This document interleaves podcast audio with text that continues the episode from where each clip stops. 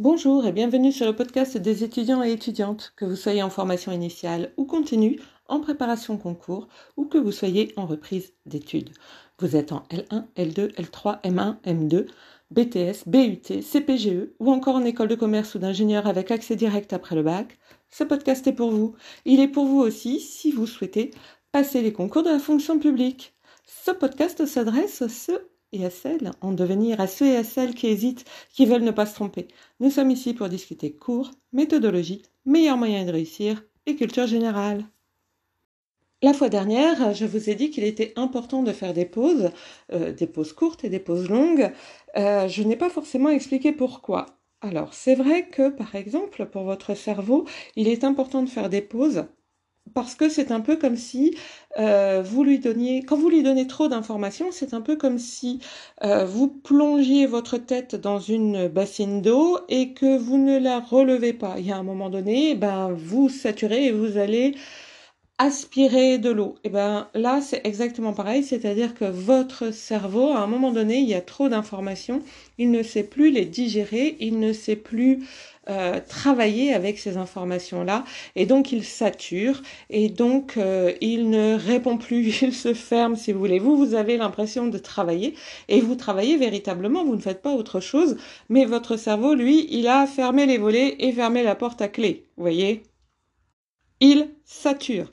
Donc la seule manière de faire en sorte que votre cerveau ne sature pas, la seule manière de faire en sorte qu'il continue d'apprendre bien, la seule manière euh, qui va vous permettre de savoir que votre cerveau continue de trier les informations et continue de les ventiler là où elles doivent être ventilées, eh bien c'est de faire des pauses. Vous pouvez avoir l'impression que la pause euh, vous fait perdre du temps, mais en réalité, elle vous en fait gagner, même si vous n'avez pas forcément cette impression à la base. Simplement parce que si vous travaillez, euh, on va dire, 5 heures d'affilée, et que sur les 5 heures, bah, votre cerveau n'a plus pris d'informations au bout de trois quarts d'heure, euh, tout ce que vous avez fait ensuite, c'est-à-dire 4 heures et quart de travail, n'ont servi strictement à rien. Ce qui est vraiment dommage, n'est-ce pas? Nous sommes d'accord. Et en ce, qui va, en ce qui concerne votre corps, c'est pareil. Vous voyez, quand vous êtes trop longtemps penché sur votre bureau, au bout d'un moment, vous allez vous rendre compte que vous avez mal dans le haut du dos. Parfois, vous avez mal aux reins aussi, euh, ou dans les lombaires. Euh, vous pouvez avoir mal aux jambes. Vous pouvez avoir mal aux bras euh, eh bien tout ça, ce sont des signes que votre corps est resté trop longtemps dans la même position. Donc oui, il faut se lever, il faut s'étirer, euh, il faut marcher un peu, euh, il faut faire des choses que vous n'avez pas fait en fait pendant que vous étiez assis.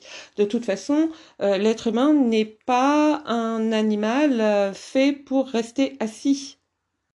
Nos ancêtres, les hommes préhistoriques, étaient rarement assis. Ils étaient plus souvent debout et euh, éventuellement penchés euh, pour la cueillette, ou ils étaient debout droit euh, pour la chasse, ou ils étaient agenouillés toujours pour la chasse. et puis nos ancêtres ensuite, si vous prenez par exemple au Moyen Âge, etc., oui, ils étaient penchés pour, bah, pour cultiver la terre. Euh, ils sont, certains d'entre eux s'entraînaient euh, à la guerre, évidemment aussi, etc., euh, etc. Mais en aucun cas, les gens restaient assis autant de temps que nous, hommes modernes ou femmes modernes, nous ne le faisons à l'heure actuelle. Ce n'est pas, comme je le disais, une posture naturelle à l'homme ou à la femme. Alors, euh, ce n'est pas grave, hein, évidemment. Euh, le travail, les études font qu'on nous le demande. Mais euh, il faut quand même avoir en tête que oui, il faut s'étirer régulièrement, il faut bouger régulièrement. Ce n'est pas bon de rester assis cinq heures d'affilée. donc, il, faut, il faut faire des pauses. Voilà, hein, il faut faire des pauses. Voilà. Allez, dites-le après moi. Et donc, bien évidemment, pour continuer dans la même veine, eh bien, lorsque vous avez euh, les fameuses interruptions pédagogiques dont je parlais la fois dernière, c'est la même chose. Votre cerveau, il a besoin de décompresser par moment et de décompresser plus longtemps que les cinq minutes euh, ou le quart d'heure une fois de temps en temps euh, habituel. Euh, et donc, bah, les deux jours que vous prenez, qui sont off, où vous faites ce qui vous plaît, eh bien, ils sont là aussi pour ça. Ils sont là aussi pour que votre corps puisse faire d'autres choses et ne soit pas à nouveau obligé d'être assis tout le temps. Euh, d'où le fait, euh, comme je vous le disais, hein, de marcher éventuellement, mais euh, si vous voulez, je sais pas moi, faire du basket, du hand ou tout simplement courir, c'est tout à fait possible aussi. Ou soulever des poids. Cette fameuse pause de deux jours, elle a aussi une autre fonction à laquelle on ne pense pas mais qui est très importante et que je vais vous détailler maintenant. Vos pauses de deux jours, elles ont donc une autre fonction qui est celle euh, de ne pas être complètement submergé par votre travail. Quand je parle de travail, je parle de vos études. Euh, c'est-à-dire que certains d'entre vous ont en plus un travail salarié, en plus des études. Euh, ils ont l'impression de voir leur emploi du temps complètement soumis à des forces externes.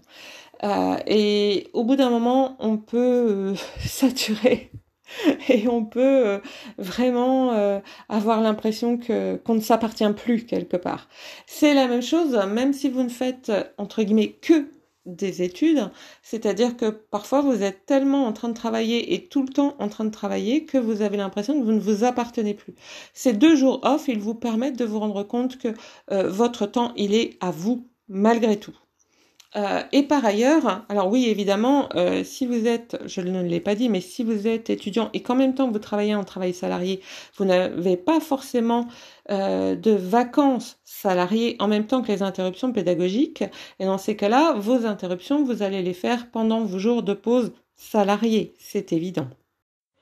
Cette pause, elle va vous permettre aussi de ne pas vous sentir dépassé de ne pas vous sentir euh, encerclé. Vous voyez ce que je veux dire? C'est-à-dire, oh, j'en peux plus, j'en peux plus, j'ai besoin de respirer, au secours, au secours, au secours. Vous voyez? Parce que là, c'est très mauvais. À partir de là, vous n'avez plus l'impression d'être le maître de votre vie ou la maîtresse de votre vie. Or, vous devez garder cette impression. Vous êtes le maître ou la maîtresse de votre vie. Euh, c'est vous qui décidez quand vous travaillez, comment vous travaillez, la matière que vous travaillez et comment vous allez travailler. Mais par conséquent, c'est vous aussi qui décidez de quand vous allez faire les pauses. Alors évidemment, si vous êtes en groupe, ça va être le groupe qui va décider, peu importe, mais vous êtes quand même une part du groupe.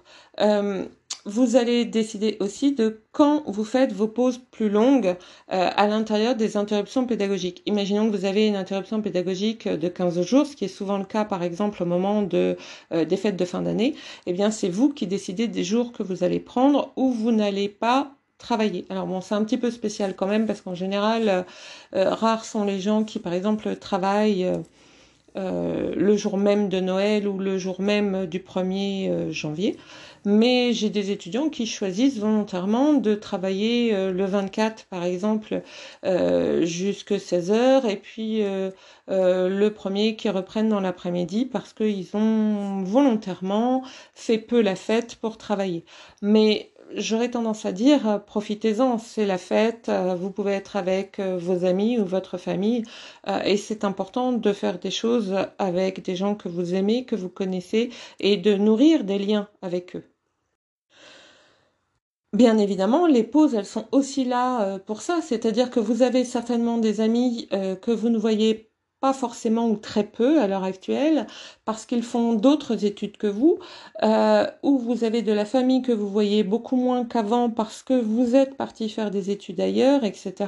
Et donc vos pauses, elles vous servent aussi à euh, bah, les appeler euh, par téléphone, sur Internet, ou à aller les voir, ou à ce que eux, ils viennent vous voir ou à vous rencontrer à mi-chemin, peu importe, mais euh, ça sert aussi à se créer des souvenirs, euh, si possible des bons, c'est mieux, et puis euh, ça sert à continuer de bâtir ces liens-là, parce que les liens relationnels, si vous ne les entretenez pas, ils finissent par sécher et mourir. Or, quand vous êtes étudiant, les liens relationnels, que ce soit avec votre famille ou avec vos amis, ils sont très importants.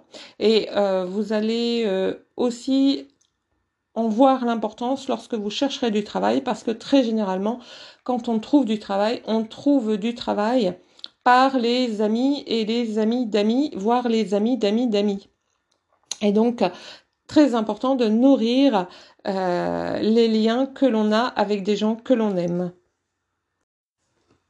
Et le fait de faire des pauses permet aussi au cerveau de se déconnecter, de décompresser et par conséquent d'aimer à nouveau lorsque vous allez le faire travailler. Vous voyez, le cerveau a parfois besoin de pauses un peu plus longues aussi, même si on ne s'en rend pas compte. Et ça va vous permettre à vous de ne pas être dégoûté des matières que vous apprenez.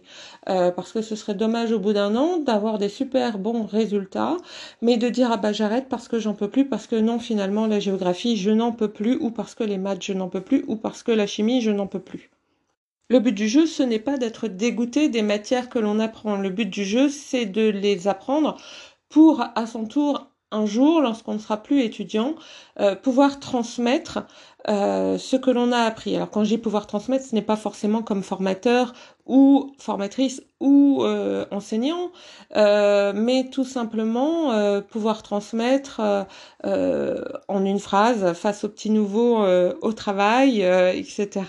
Des choses qui vont lui faire tilt, vous voyez, tout simplement parce que vous aurez acquis de l'expérience à ce moment-là, vous. Et ça, c'est chouette, non? Vous êtes en train de bâtir votre avenir. Souhaiteriez-vous être ailleurs? En attendant, je vous souhaite bon courage, patience et ténacité.